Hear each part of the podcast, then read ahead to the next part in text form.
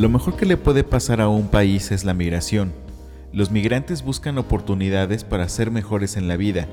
Los locales quizás ya están acostumbrados a lo que tienen y muy pocas veces admitirán que necesitan más. La migración activa economías locales por el simple hecho de querer una vida diferente. WhatsApp, por ejemplo, nació de un migrante.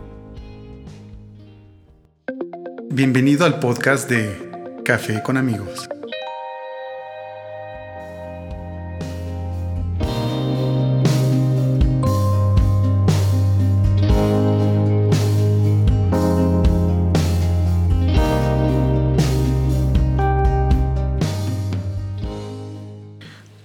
Tal? ¿Cómo estás? Soy Israel González y bienvenidos a Café con amigos. Hoy es el último programa de esta temporada y bueno, quisimos hacer un programa muy, muy, muy especial que te dejara mucho que pensar y pues bueno, con esto finalizamos nuestra primera temporada. Eh, gracias por habernos escuchado, gracias por haber compartido tus opiniones, eh, por haber sugerido nuevos programas. Estamos preparando ya la segunda temporada que yo creo que la estamos iniciando en enero del 2019, si todo sale bien. Eh, pues espero que nos sigas. Recuerda nuestra, recuerda nuestra página que es cafeconamigos.com y nuestro Facebook que es podcast Café con Amigos.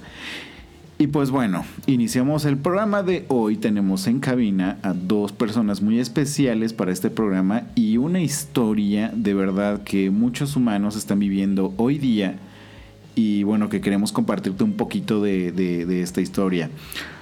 Hoy en cabina tenemos a María Jiménez y a Andrea Gutiérrez. Hola chicas, bienvenidas a Café con Amigos. Muchas gracias por aceptar la invitación. Hola, de nada. Te cuento que ellas son dos chicas venezolanas, eh, migraron a México y están buscando una oportunidad de vida diferente. Vienen en calidad de refugiadas, ¿verdad? Ah, por, por parte del gobierno mexicano, ¿cierto? Sí. ¿Cuánto tiempo llevan hasta ahorita en México ustedes? Mm, un año y seis meses, ¿no? Sí, un año y seis meses. wow. Eh, ¿Por qué eligieron venir a México o cómo es que llegaron a México? Es un cuento muy largo. Pues mira, eh, llegamos a México porque evidentemente la situación en Venezuela ya estaba caótica. No tanto como está ahorita, pero pues sí estaba muy caótica en ese entonces. Eh, teníamos una amiga acá en México que nos ofreció una ayuda y pues nos dijo que ella nos compraba el boleto, nos daba los dólares de entrada, porque obviamente en Venezuela no se genera el dinero para poder viajar, para poder tener los dólares de entrada a un país. Y pues ella nos compró el pasaje y por eso fue que llegamos acá a México. ¿Y esta ayuda, Andrea, te la, se las ofreció como una buena amiga o había un, un intercambio por ello? bueno, un intercambio, este Llegamos aquí a trabajar de escort. Ella, obviamente, como todo, para poder motivar a la gente en una situación que, que te estás viviendo un problema muy difícil en Venezuela, pues ni modos, aceptamos porque pintó las cosas como que diferente a lo que en realidad pasamos acá con ella. Supongo que les pintó una, una oportunidad muy diferente, una oportunidad que iba a cambiar tu vida, probablemente una oportunidad de éxito para, para, para ustedes, ¿no? Y, pues, pues sí, en realidad este, siempre nos dijo que la deuda del boleto, porque era como una deuda que ella nos iba a traer, nos dijo que pues la deuda se la pagábamos lo más rápido en un mes, que iba a ser todo súper fácil, que eran amistades de ella con mucho dinero y que ya después cada quien este agarraba su como su rumbo, ¿no? Y pues por eso más que todo nos confiamos de que como era nuestra amiga, dijimos, ah, pues ni problema, ¿no? Iba a ser completamente cierto y sincero, ¿no? Exacto. Pero no fue así. ¿Por qué no fue así, María? ¿Por qué no? Porque nos mintió, porque nadie siguió su rumbo, pues estábamos encerradas, no nos dejaban salir, tenían nuestros pasaportes. Sí, nos quitó. No nos dejaba ir a la esquina ni nada. Eh, ¿A dónde las estuvieron reteniendo? ¿A, ¿En la Ciudad de México o ya estaban ustedes aquí en Puebla? No, ya estábamos en Puebla. Ya.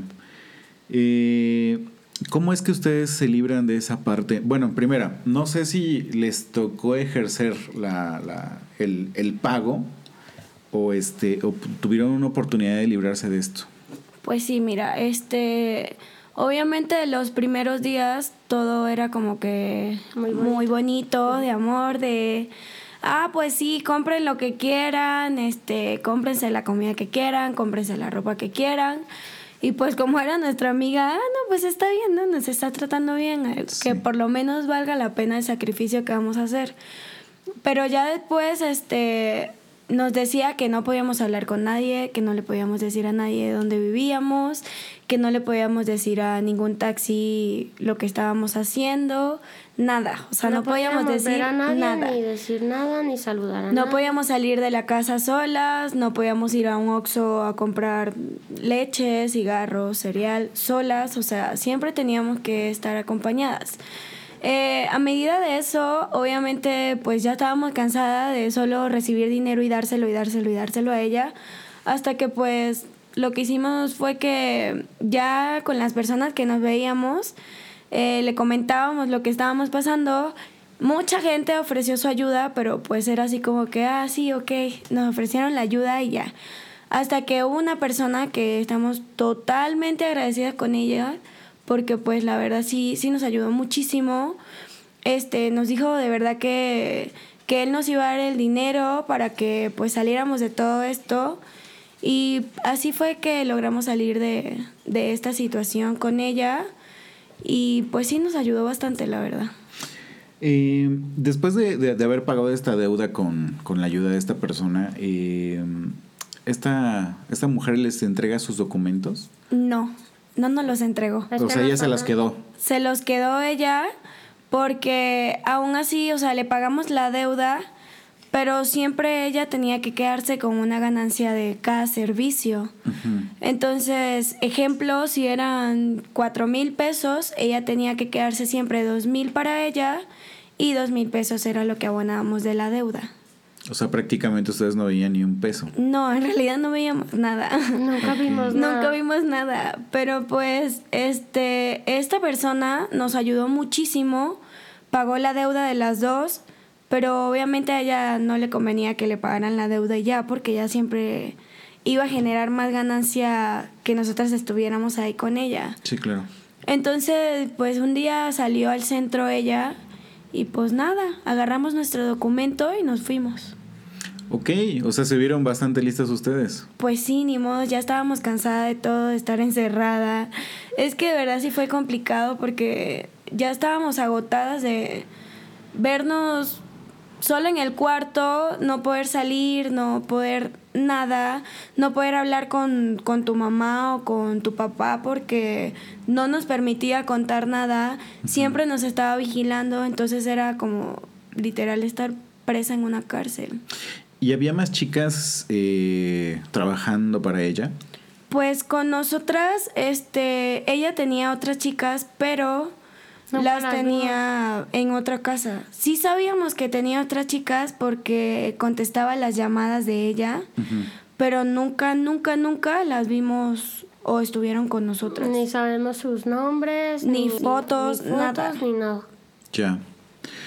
Una vez ya fuera de esa casa, este, pues llega la oportunidad de tener una, una visión diferente de México con ustedes, ¿no? ¿Les costó adaptarse a, a ahora sí vivir ustedes solas, a, a arreglárselas solas? Sí, Sí.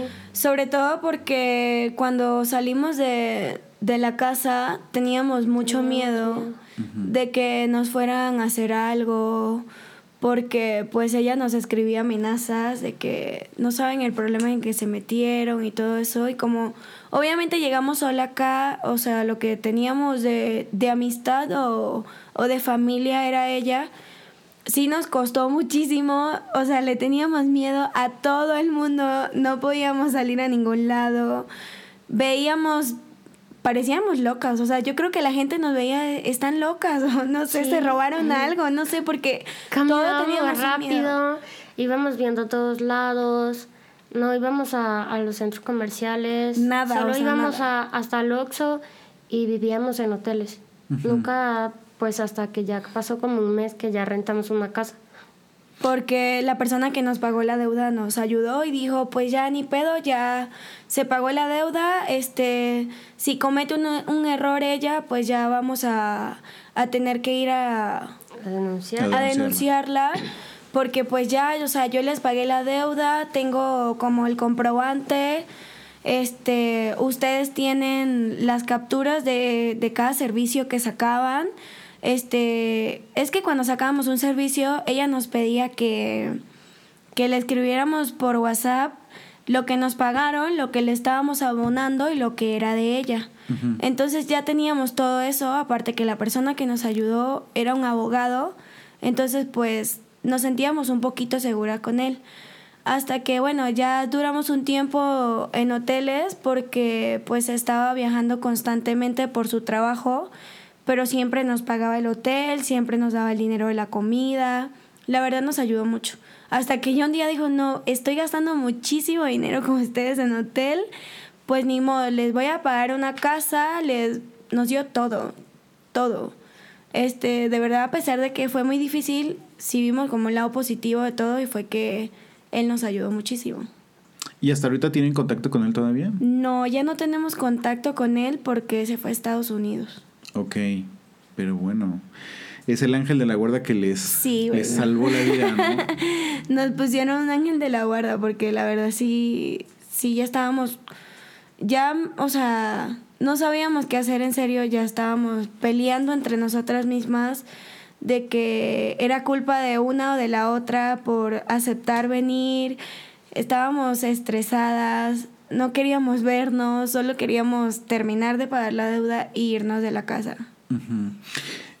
Ok, eh, vinieron, estuvieron acá, pasaron una situación muy difícil, eh, viene esta persona, bueno, cambia todo el rumbo.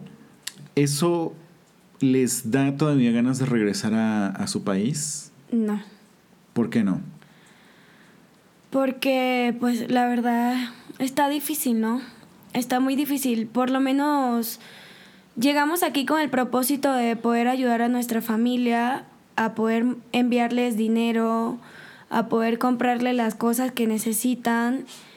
Pues yo la verdad no, no quería regresar porque pues mi papá falleció en Venezuela, lo asesinaron y pues ya veía como que mucho más difícil estar allá para ayudar a mi mamá porque el sueldo no alcanzaba para nada, mi hermano es epiléptico, entonces no se conseguían las medicinas y a pesar de todo lo que estábamos pasando acá, pues de igual manera podíamos solventar una ayuda, pero allá no. Era más, es, era más fácil mandar ayuda desde México, incluso con todos los problemas que tuvieran ustedes. Pues sí.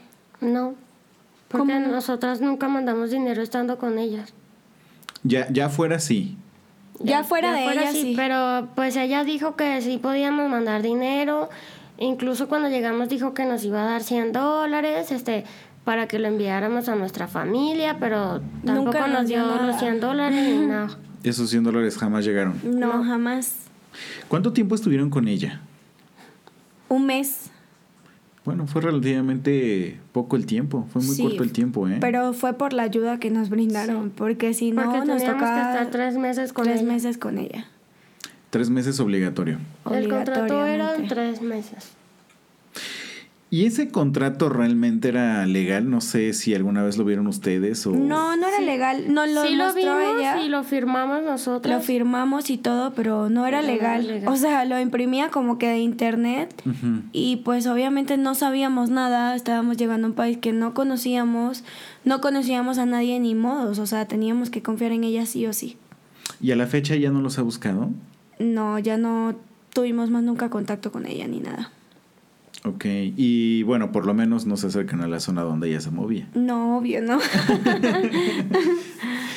Vamos ahorita a, a un corte, creo que vamos a tomar un pequeño respiro. Vamos a un corte y ahorita que regresemos, eh, necesito, me gustaría que nos platicaran qué extrañan de, de su país, ¿sale? Café con amigos.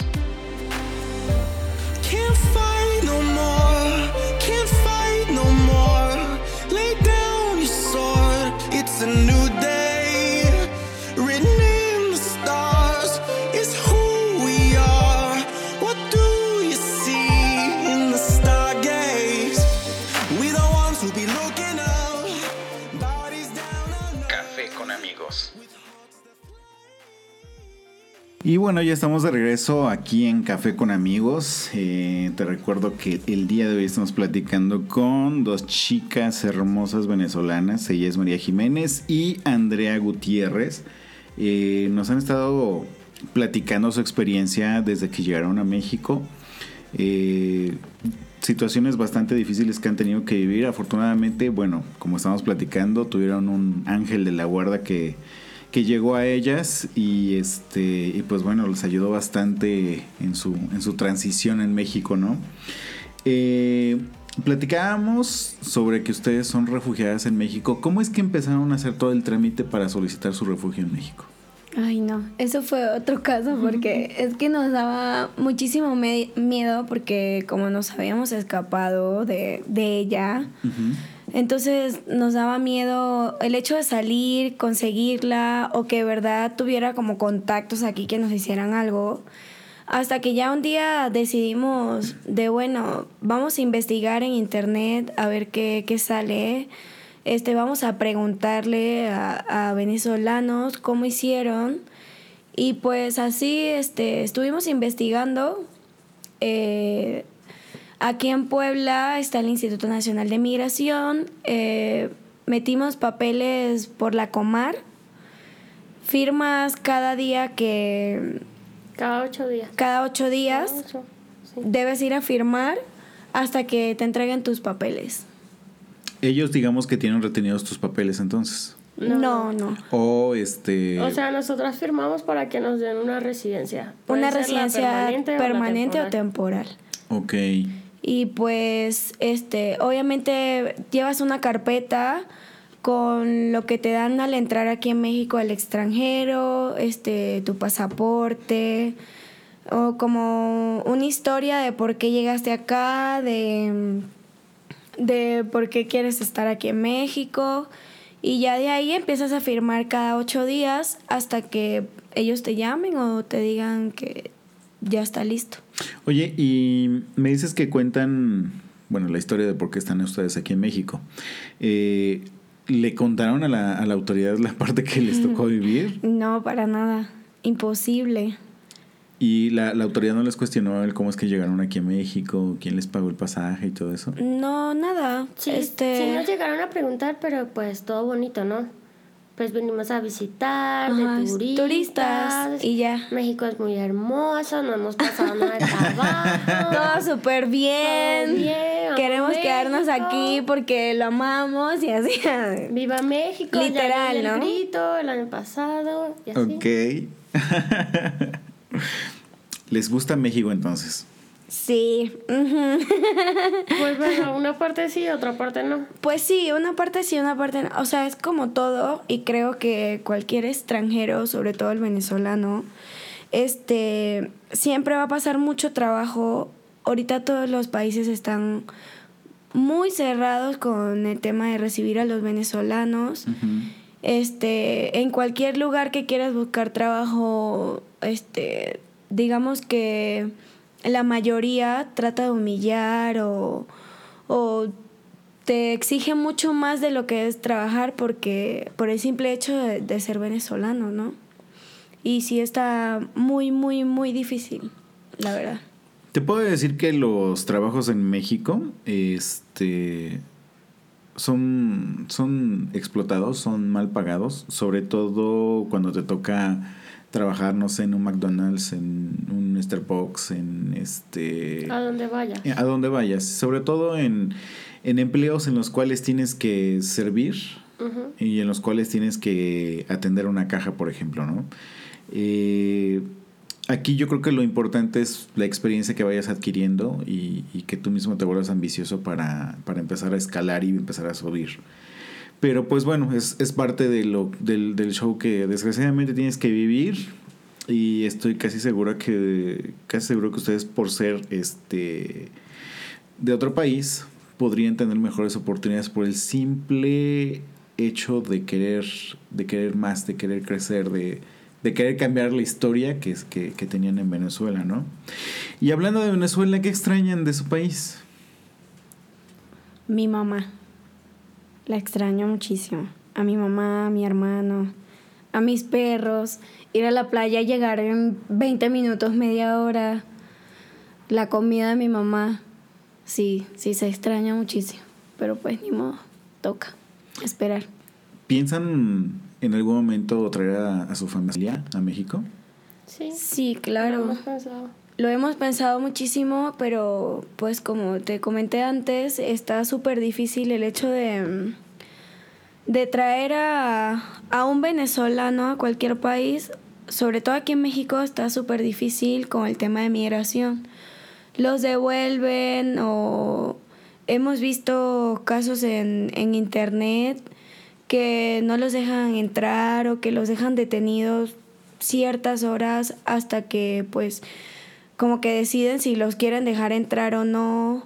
Pues Entonces nos da miedo. Que, que viene enferma y que toma medicamentos y... Los tienen están encerrados y nada. encerrados No, no les dan de comer, no les dan agua. Y lo hemos visto por, o sea, mismos venezolanos que comentan en, en el internet, en Facebook, en Twitter, preocupados de que sus papás tenían que haber llegado hace horas y nada, no le dan respuesta, que llaman al aeropuerto y que dicen que ya el vuelo llegó, pero que no pueden dar informes. Entonces sí nos da como que un poco de miedo, ¿no? Y o sea, y la mayoría de, por lo menos los papás de, de uno son mayores, ¿sabes? Ujú. Y pues gente que viene buscando calidad de vida igual y los tratan como que si, como si no valieran nada. Y pues, o sea, no entiendo por qué la gente es así, porque cuando México tuvo su, su mala racha, pues también llegaron a Venezuela. Claro. Y pues la gente nunca les negó nada. No les La dijo, mayoría de los países, "Mira, en realidad". No, no puedes trabajar, no puedes hacer esto, no puedes estudiar, no puedes hacer nada. Pues en donde yo saqué la prepa había mucha gente que era de México y mucha gente que era ecuatoriana. Y pues nunca se les dijo nada, nunca los juzgaron, nunca nada. Y pues no entiendo por qué la gente es así de, de mala en otros países.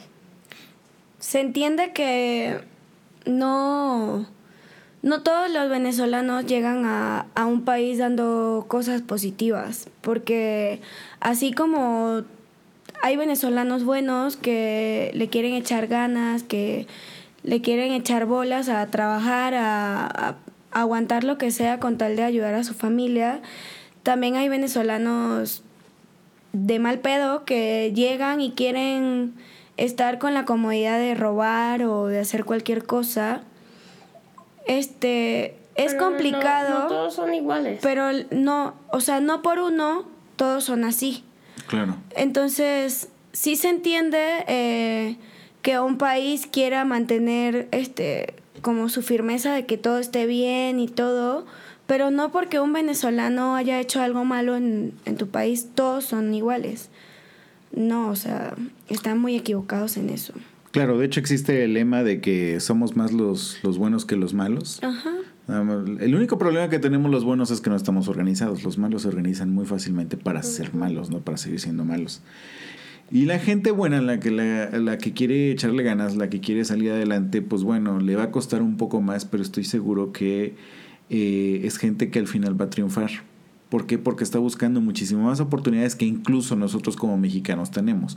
Nosotros como mexicanos, bueno, pues, platicábamos la vez pasada, ¿no? Tenemos comida, tenemos, este, vas al súper y encuentras un supermercado lleno. Eh, en Venezuela no es así, ¿cierto? No.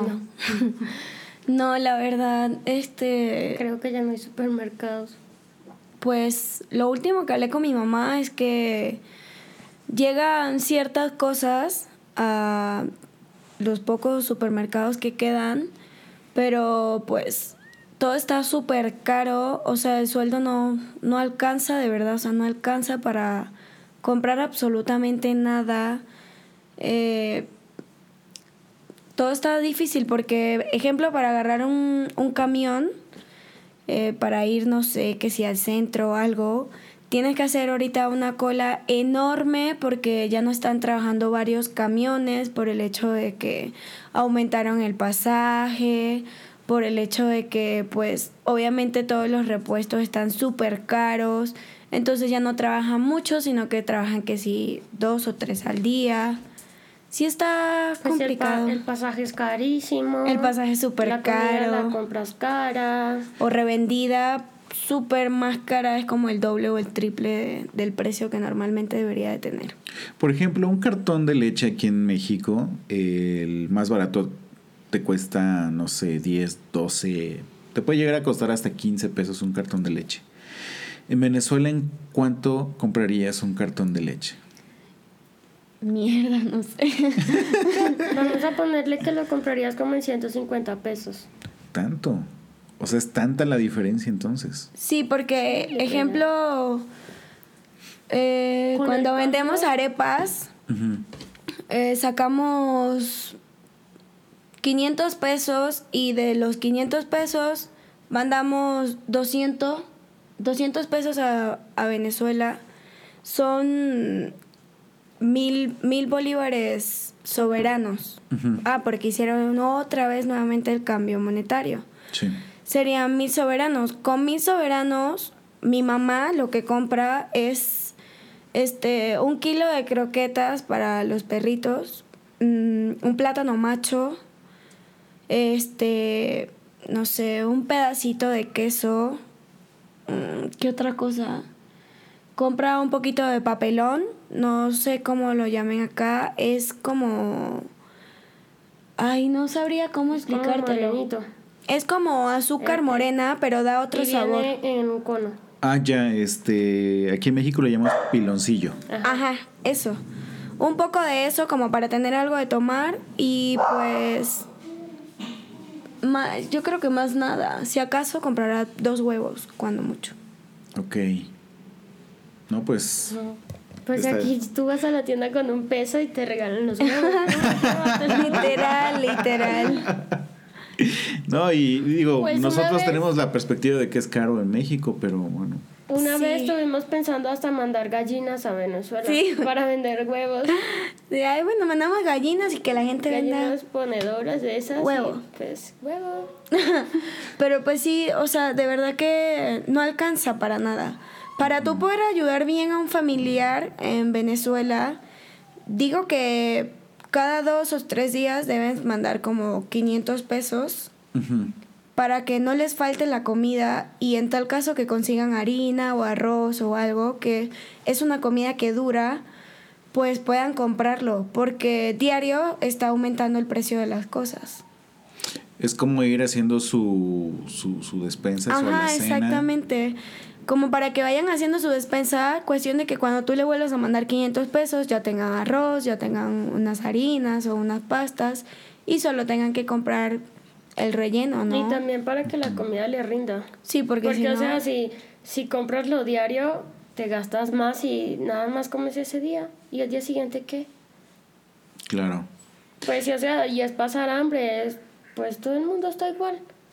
Pues los niños de la calle se comen la basura de la calle. Sí, está... Pues ya los perritos se mueren de hambre. En las noticias salen que pues ya las personas no pueden enterrar a, la, a los fallecidos en un, en un cementerio porque no hay o es muy caro y pues los entierran en el patio de su casa. Sí, está Y difícil. así, muchas cosas. Eh, no, hace, no hace mucho me, ah, me agarró como la depresión. Soy como que muy sentimental, pero es que sí me pegó bastante el hecho de que vi una noticia en el Instagram de que se murieron 10, 15 niños. La verdad no recuerdo mucho.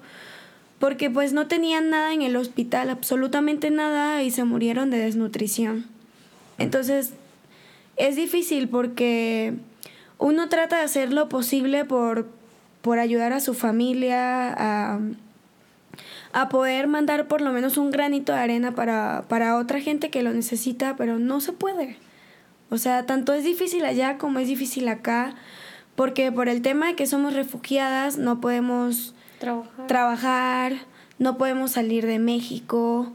Entonces es difícil mantenerse con el hecho de que quieras vender comida venezolana o un dulce o algo, porque no, no a todo el mundo le gusta o no a todo el mexicano le gusta, entonces no todo el tiempo vendes lo que realmente quisieras vender. Claro, claro. Pero Eh, algo, algo que platicábamos la vez que las conocí es que ustedes ganaron peso aquí en México, ¿no? Que supongo que estaban muy delgadas. Eh, supongo que su régimen de alimentación y todo esto cambió. ¿Cómo se adaptaron a la comida mexicana? ¿Fue algo que les gustó? ¿Hay cosas que no les gustan? Bueno, por lo menos a mí no me gusta o todavía no me adapto al picante. Creo que mayormente pasa con todos los venezolanos que están aquí en México. En Venezuela se come picante, pero no es tan fuerte como el que comen ustedes. Ahorita me medio adapté a uno que es verdecito, que es suavecito, ahí medio me adapté. Pero por ahora todavía no me gusta la, la tortilla de maíz. Acompañarlo con otra cosa no me gusta. Pues es que también es como todo, ¿no? Uno llega y uno ve cosas nuevas así como, qué asco, ¿Qué ¿no? es eso? Sí. No, no. Incluso llegamos a tener problemas con la gente porque Sí. le, le dijimos asquerosa una comida y la señora se emputó. No, pero o sea, pues le dijimos así como que, ay, no, que se ve, se ve horrible, guácala. Entonces, no, se, se puso, dices, pero horrible. Guácala, que no sé qué, que yo a tus arepas no le digo guácala, que eres un abusado. Que ahorita en Venezuela no hay comida y tú diciéndole guácala y yo, ay, perdón. Pero pues, este, Pues sí. nos hemos adaptado, este, teníamos, tenemos un año y seis meses acá y desde un principio vimos los esquites y, uy, no, nos da un asco la mezcla, de verdad que, no, un asco. Decíamos, ¿cómo es posible que la gente Coma tan- eso, qué cochinas y no sé qué. y mezcle el maíz Con la mayonesa, con con queso. queso, Con queso. con limón. Entonces, y yo no. pero ya ahora no, no podemos vivir sin un esquite. Nos comemos el esquite a cada rato que vemos o pasa alguien. Ay, un esquite, por favor. ¿Les gustó? O sea, ¿les terminó gustando? Sí, nos Es que terminó gustando. Es como dicen, no, hay que probar. ¿Cómo vamos a saber si Exacto. nos gusta si no probamos? Claro. De ahí aprendimos Igual que los no. pues. a mí me mamaba el olor, yo no me lo acerques, no puedo con eso, ¿qué es eso que me estás dando? No me lo voy a comer, no, no, no, no. Pues un día ya, mira, dame una ración de cinco tacos y, Sí. y los tres y toma, no, no me toques mis tacos. Las tostadas. Sí. A mí me encantan las tostadas. Uy, me fascinan. Pero sí, sí nos gustan los tacos, las tortas, las semitas, este... Los molotes. Los molotes. No, es que los molotes son similares a los pastelitos en Venezuela. Obviamente la, la masa es diferente, pero los rellenos son similares. Similares, son guisados. Entonces saben súper rico. Los molotes, no, pues nos encantan. Eh, enviar ayuda a su, a su familia en, en- en Venezuela. Eh, ¿cómo, cómo, cómo es que lo están haciendo ustedes? ¿Y cómo sería la forma ideal de, de mandarle ayuda a su familia y, y que ustedes tengan la seguridad de que esa ayuda realmente le va a llegar a su familia? Pues mira, hay varios venezolanos acá que trabajan con envíos para Venezuela. eh, cobran por kilo. Cobran muy caro por kilo. De hecho, cobran de 500, 400, 600 pesos por kilo. Es seguro porque son súper responsables. Hemos hecho todo el esfuerzo posible para poder mandar cosas con, con esas personas y pues así nos aseguramos de que realmente llega. La ayuda pues cuando nos va bien vendiendo la comida es que lo podemos enviar, de resto no. Si no vendemos comida no mandamos dinero y así. Es la única forma en la cual ustedes están este, manteniendo ahorita. Ajá, sí, nos estamos comida. apoyando a través de la comida. Salvo que ustedes digan otra cosa, pero podríamos compartir eh, alguna forma de contactarlas a ustedes para poder vender comida a, a la gente que nos escucha, ¿no? Pues sí, claro. Por supuesto. Ok, en nuestros datos de contacto vamos a poner este sus datos para que, bueno, si te interesa probar un poco de Venezuela a través de la comida, bueno, pues, pues este, Unas arepitas, unos patacones, unos pepitos, Empanadas. unas empanadas, un pabellón, lo que quieran. Ok. Oye, a ver, haciendo, haciendo cuentas, eh, tú me dices que les cobran 500 pesos por cuántos kilos. Por un kilo. Solamente por un kilo. Ajá. Es decir, si nosotros enviáramos desde México un kilo de arroz que en promedio te puede costar, no sé, 20 a 30 pesos, pagarías 500 pesos, es decir, ese kilo de arroz costaría 530 pesos. Exactamente, para que pueda llegar seguro a Venezuela. Hay una forma de pagar menos, pero supongo que el riesgo es mayor, ¿no? De que llegue o de plano no llegue el, el producto.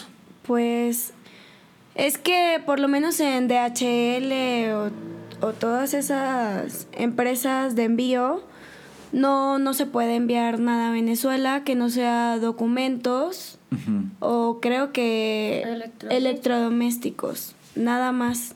Comida, cosas personales, Y nada pues, puedes enviar. También corremos el riesgo de que cuando llegue a Venezuela llegue vacío. Porque obviamente en Venezuela la necesidad está tan fuerte que el que lo recibe puede abrir el paquete, lo vuelve a cerrar y lo entrega vacío. Sí, lo, lo recibe desde el de o pues la a aduana veces hasta... la gente saquea los DHL Ajá, exacto. o pues se roban todo lo que está adentro y pues corremos el riesgo. Ya. ¿Crees que haya cambios importantes en Venezuela en los próximos años en los cuales esta historia que ustedes nos acaban de compartir pueda cambiar? Es muy difícil. Es muy difícil. Todo el venezolano lo que más desea es que se acomode, ¿no? La situación en el país porque obviamente creo que a nadie le gustaría salir de su país, estar lejos de su familia, estar lejos de, de su comida, de, de sus creencias. Creo que más que nadie, o sea, en el mundo, todo venezolano desearía irse a, a su país, estar con su mamá, nuestra comida, nuestro desorden, con nuestros amigos. Claro. Pero pues, ni modos. Obviamente, todo el que sale, cada día salen más venezolanos. Este. Si estamos saliendo tanto, pues es porque obviamente no, no tenemos que, como que la esperanza de que se vaya a acomodar en un tiempo. Y que tampoco es así de fácil de que, ay, sí, ya. Se De acomodo. la noche a la mañana, ¿no? No, No, porque que dañaron muchísimo como- el país, todo, todo, absolutamente todo lo dañaron. Y para recuperar tantas cosas que han estado mal está, está difícil. Pasarán años. Pasarán años, quizás meses, quizás días, no sabemos, pero mientras, pues nos toca. Nos toca estar lejos y pues echarle ganas, ¿no? Claro. Un mensaje que quieran enviarle a, a- a sus paisanos, a los venezolanos, un mensaje que quieran compartirle al mundo. Pues nada, que todos estamos echándole ganas, aguantando que no, no, no, es que es difícil porque No se rindan. Ya. sí, no, no se rindan y pues todos estamos pasando lo mismo, todos estamos aguantando humillaciones, todos estamos aburridos de que nos pregunten de dónde son, de Venezuela. Ah, Maduro. Pero pues que tengan paciencia, que, que sean respetuosos, que traten con amabilidad a todo el mundo, así los quieran humillar, porque así damos a demostrar de que somos buenas personas. Claro. Y que en cualquier momento que necesiten y Venezuela se acomode, ojalá y Dios quiera, pues los vamos a recibir bien, a pesar de cómo nos hayan tratado o como hayamos estado en cualquier país, pues nada, hay que tener fuerza y echarle ganas, ni modos. María y Andrea, les agradezco mucho esta historia que nos han compartido. Eh, créanme que creo que cerramos con broche de oro la temporada de Café con Amigos y sobre todo creo que nos dejan muchas, muchas cosas que pensar sobre lo que tenemos en México y sobre lo que podríamos perder si es que no lo cuidamos. Pues sí. Muchísimas gracias por, por, por, por compartirnos todo esto. De nada. De nada.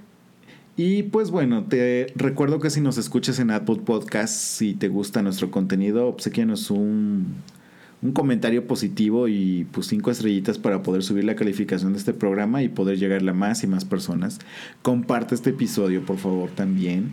Eh, recuerda que nos puedes escuchar también en Spotify, en Overcast, en Google Podcast, en TuneIn Radio, en Stitcher. Bueno, ya tenemos muchísimas plataformas en donde nos puedes escuchar.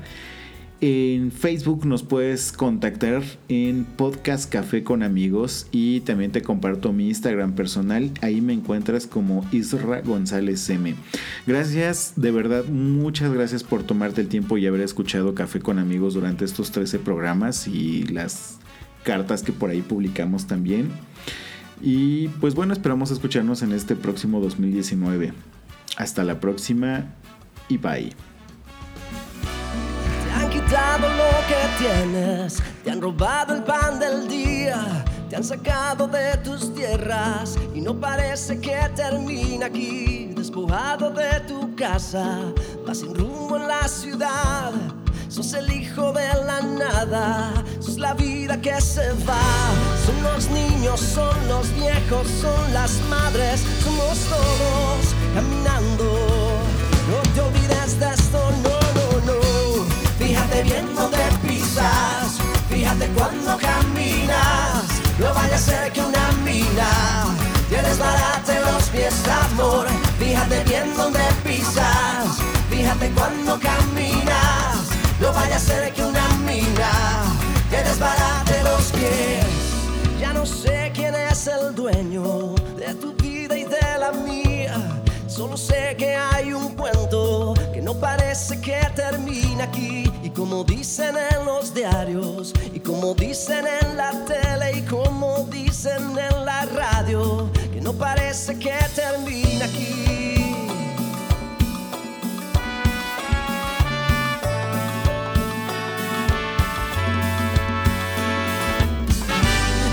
Los niños, son los viejos, son las madres, somos todos caminando. No te olvides de esto, no, no, no. Fíjate bien donde pisas, fíjate cuando caminas.